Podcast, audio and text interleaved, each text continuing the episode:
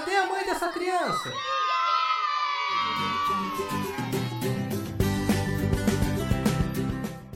Bom dia! Eu sou Vani Fior, mãe do Joaquim e do João, e esse é mais um episódio do podcast Cadê a mãe dessa criança?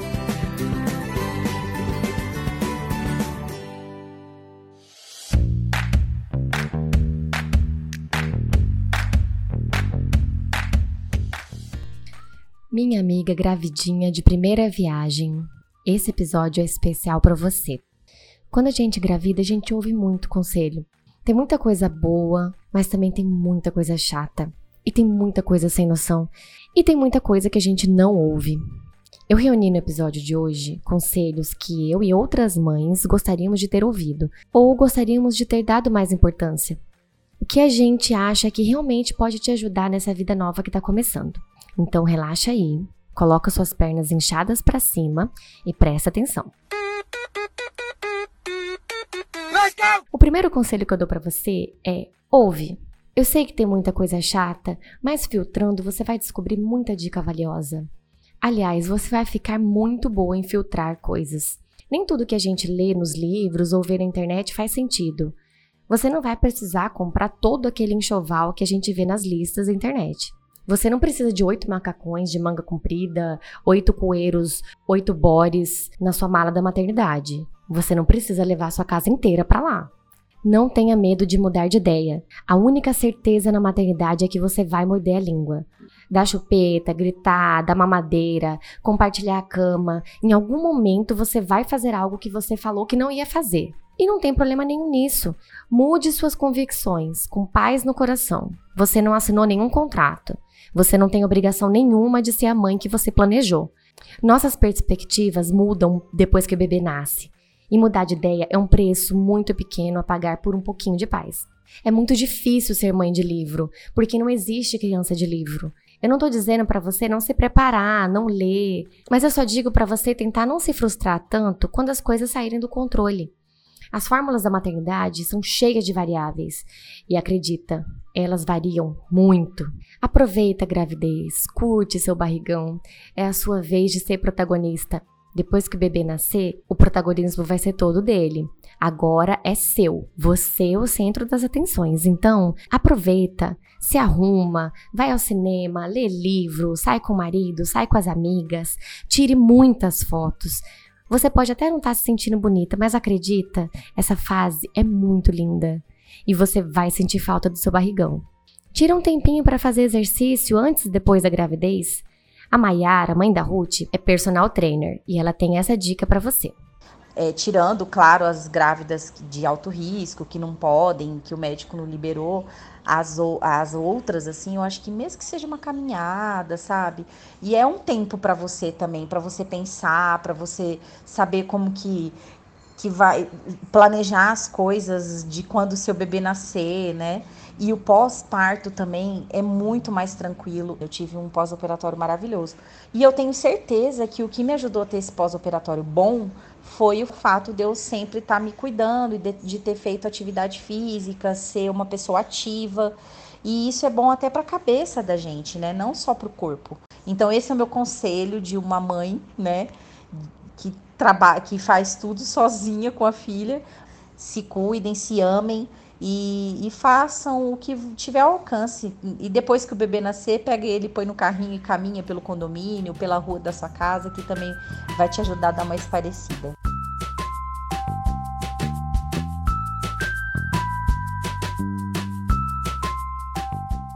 Outra coisa importante: peça ajuda. Se você não estiver bem, se não estiver dando conta, peça ajuda. Sabe aquelas mães vestidas de super-heroína que a gente vê nas propagandas? Ela não existe. Nós não temos superpoderes. Nós somos demais, eu sei. A gente descobre uma força absurda depois que a gente é mãe, mas nós não temos superpoderes. Às vezes vai dar vontade de chorar, gritar, sair correndo. E chora, grita, sai correndo mesmo. Deixa o bebê no berço, sai de perto um pouco, respira fundo, não tem problema nenhum se você perceber que não vai dar conta. Calma, respira. Não tem nada de errado em pedir ajuda. E também não há nada de errado em sentir tristeza. O puerpério é uma fase muito estranha. A gente fica totalmente sem controle dos nossos sentimentos. Ao mesmo tempo em que você tá feliz por ser mãe, e porque seu filho é saudável, e porque as coisas estão do jeito que você sempre sonhou, você ainda assim sente uma tristeza inexplicável que você não sabe de onde vem. Claro que não acontece to com todo mundo, mas acontece. Volta lá no episódio 4 aqui do podcast, que a psicóloga Talita Moschini falou um pouquinho sobre baby blues e depressão pós-parto, que agora se chama perinatal. É importante ter conhecimento de que essas coisas acontecem. A Thierry, mãe do Pedro e da Alice, mandou uns conselhos muito legais também. Dá uma olhadinha. É importante a gente saber que é preciso exercitar muito a paciência e que não é mais o nosso tempo. Para mim, que sou taurina e muito controladora, isso ainda é muito difícil. Mas a gente tem que saber que é outra vida ali e que a sua vida vai ser dedicada àquela vida. E também eu aprendi isso nos primeiros meses do Pedro, é que se você tiver um companheiro, se o pai tiver tiver presente, é importante dar esse espaço para ele cuidar. Ele fazer, do jeito dele. O seu jeito é um, o jeito dele é outro, provavelmente o resultado vai ser o mesmo, de jeitos diferentes. Então, o pai tem que ser pai. Muitas vezes a gente acha que os homens não participam, mas a gente também não dá esse espaço para eles participarem. Claro que tem muito pai que não é presente. Tem mãe solo, tem mãe separada, tem pai que mora longe. Mas se você tiver um companheiro junto de você, dê um pouquinho de espaço. Essa dica da Tiele é muito legal. Às vezes, a gente começa a centralizar as coisas sem perceber. A gente amamenta e fica com a criança durante a licença maternidade, na maioria dos casos, né? É normal que a gente tenha mais tempo com o bebê, é normal que a gente fique mais ágil nos cuidados com ele. Justamente por isso, a gente fica achando que do nosso jeito é melhor, que a gente vai fazer mais bem feito, que o pai não tá fazendo direito. Dá um espacinho para ele, deixa ele fazer do jeito dele. Sai de perto, aproveita para descansar um pouco e fala, não sofre sozinha. Se o pai não tá sendo pai, fala. Se sua mãe tá te incomodando, sua família tá vindo visitar nos momentos meio estranhos, seus amigos estão ficando tempo demais, fala. Esse é o seu momento de ser chata. O puerpério pode até ser usado como atenuante de crime. Por que não pode ser usado para você ser sincero com o que tá te incomodando?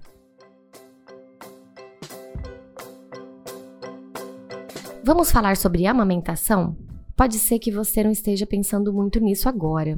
Tem outras coisas que deixam a gente bem nervosa antes do bebê nascer: o parto, as noites sem dormir, as cólicas. Mas na amamentação, muitas vezes, é mais difícil do que todo o resto. A Patrícia, mãe do Enzo e da Laís, sofreu bastante para amamentar os dois filhos e ela deu alguns conselhos sobre isso aqui. Cada um tem sua história. Você vai escutar a mãe que saiu da maternidade amamentando, outra que insistiu muito e conseguiu, outra que insistiu muito e não conseguiu, e outra que não quis amamentar. E não amamentaram e tudo bem. O importante é você escrever sua história com seu bebê. Mas o meu conselho é: insiste. É uma sensação única, maravilhosa toda vez que o bebê mama. É uma explosão de ocitocina, uma explosão de amor não é fácil. No início dói, depois exige uma dedicação muito grande da mãe, mas eu posso dizer vale cada segundo e passa tão rápido. Conselho prático: bebe muita água, muita água e descansa. Você é uma fábrica de leite agora, precisa de matéria-prima e energia. Na maternidade tem uma enfermeira só para te ajudar com a pega. Usa e abusa dela, sem medo de chamar. Não vai para casa com dúvida. Se precisar, tem clínica de amamentação, tem enfermeira em hospital especializado, tem fonoaudióloga, lança mão de todas as opções que forem necessárias. Por último, escuta tudo, mas segue os seus instintos. Você vai saber o que é melhor para o seu bebê e você vai saber decidir. Mas olha, amiga gravidinha, deixa eu te falar uma coisa meio polêmica. Você não tem obrigação de amamentar e você não tem obrigação de gostar de amamentar. Você tem o seu limite. E se achar que deu, então deu. Se a amamentação não está sendo prazerosa e você acha melhor parar, então toma a sua decisão. Vou falar de novo, hein? Com paz no coração. Você não é pior do que ninguém por causa disso. Você não ama menos o seu filho por causa disso. Nesses meses de podcast, eu recebi muitos comentários sobre culpa relacionada à amamentação. Teve muita gente que se sentiu culpada por não conseguir amamentar, mas teve muito mais gente que se sentiu culpada por ter insistido demais e não ter complementado e por ter percebido que o bebê passou fome. Então, não deixe outras pessoas dizerem quando é o seu limite, só você sabe do seu limite e vai ter muita gente querendo interferir nisso. Presta atenção no que a Alessandra, mãe do Davi e da Lívia, tem para falar. Confia mais em você, nos seus instintos. Tudo passa. Essa fase vai passar, essa sua insegurança vai passar, virão outros medos. É, peça conselhos para quem você realmente confia. É, chore quando você sentir vontade. Ligue, pergunte para quem você quiser. Mas nunca se esqueça: ninguém vai fazer nada melhor do que você pelo seu filho. Acho que a minha mensagem para a mãe de primeira viagem é confie mais em você. De tudo que a gente falou até agora, isso é o mais importante. Você pode jogar todas as dicas fora. Se você seguir essa dica, risca. A pessoa que mais sabe o que é melhor para o seu filho é você mesma. Não deixe ninguém te fazer duvidar da sua capacidade de ser mãe. E acalma seu coração. A maioria dos questionamentos que você tem hoje não vão mais ser tão importantes depois que o bebê nascer e vão surgir outros questionamentos. E por mais que você se prepare, leia, se informe, arrume, lave, passe, organize, você nunca vai se sentir realmente preparada para o que está por vir. E ao mesmo tempo, eu tenho certeza que você já tem tudo o que seu bebê precisa.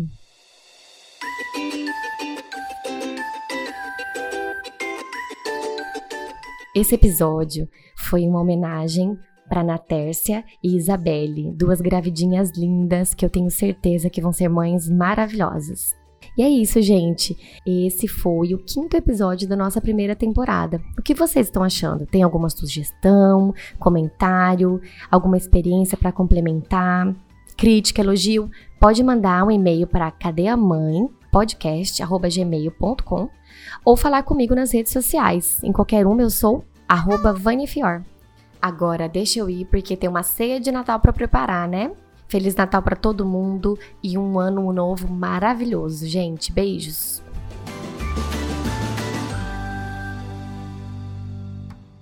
Este podcast foi produzido e editado por Altia Podcasts Criativos.